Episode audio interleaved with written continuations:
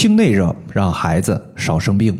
大家好，欢迎来到健脾养胃一百零八招，我是冯明宇。很多朋友啊，可能都会发现自己的孩子容易出现生病的问题，尤其是感冒、咳嗽、呕吐、发烧，可以说是经常伴随着孩子的一生。为啥孩子经常容易出现病症问题呢？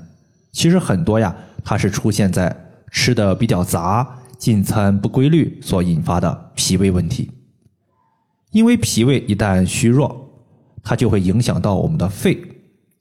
肺它是我们免疫系统的一个主皮肤和毛发的器官，皮肤和毛发是为了抵御外邪入侵的，所以说脾胃问题它会影响个人的免疫能力。比如说吃东西没胃口，吃完饭后胀气拉肚子，那么这种情况呢？因为脾胃功能虚弱，它会进一步引发体内的痰浊滋生。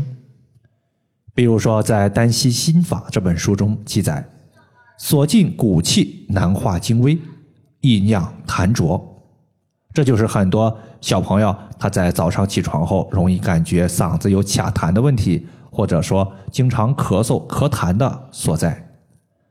如果脾气亏虚了，饮食水谷都难以转化成水谷精微。这个时候呢，我们不仅要健脾，使水谷精微得以生化，还要养胃。因为胃主降，痰湿它作为浊气是人体所不需要的，通过胃气的下降，它才能把这些东西给排出体外。因此呢，养胃为了降浊，在这里我们会用到足三里穴。足三里穴它既可以增强胃的降浊功能。也能够加强脾的运化功能，可以说是一个脾胃双补的穴位。当我们屈膝九十度的时候，先找到自己的膝盖，在膝盖的外侧凹陷往下三寸就是足三里的所在。当我们用足三里穴解决了胃的消化问题之后，胃的功能好转了，这个时候我们要考虑到肝的情况。由于现在的生活工作节奏比较快。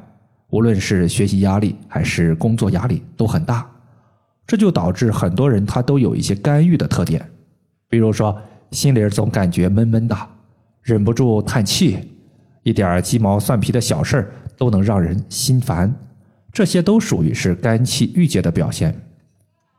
肝气郁结导致肝木过多，会压制脾胃的土气，使我们脾胃的消化功能减弱。最典型的症状就是，当一个人生闷气的时候，他没胃口，不想吃饭，其实就是肝郁之气压制了脾胃的消化。想要疏肝，我们可以试一试太冲穴。太冲穴位于脚背，先找到第一和第二脚趾所在的脚趾缝，顺着脚趾缝由下往上推，推到两个骨头夹角前方有一个凹陷，这个凹陷就是太冲穴的所在。以上就是我们今天所要分享的主要内容。如果大家还有所不明白的，可以关注我的公众账号“冯明宇艾灸”，姓冯的冯，名字的名，下雨的雨。感谢大家的收听，我们下期节目再见。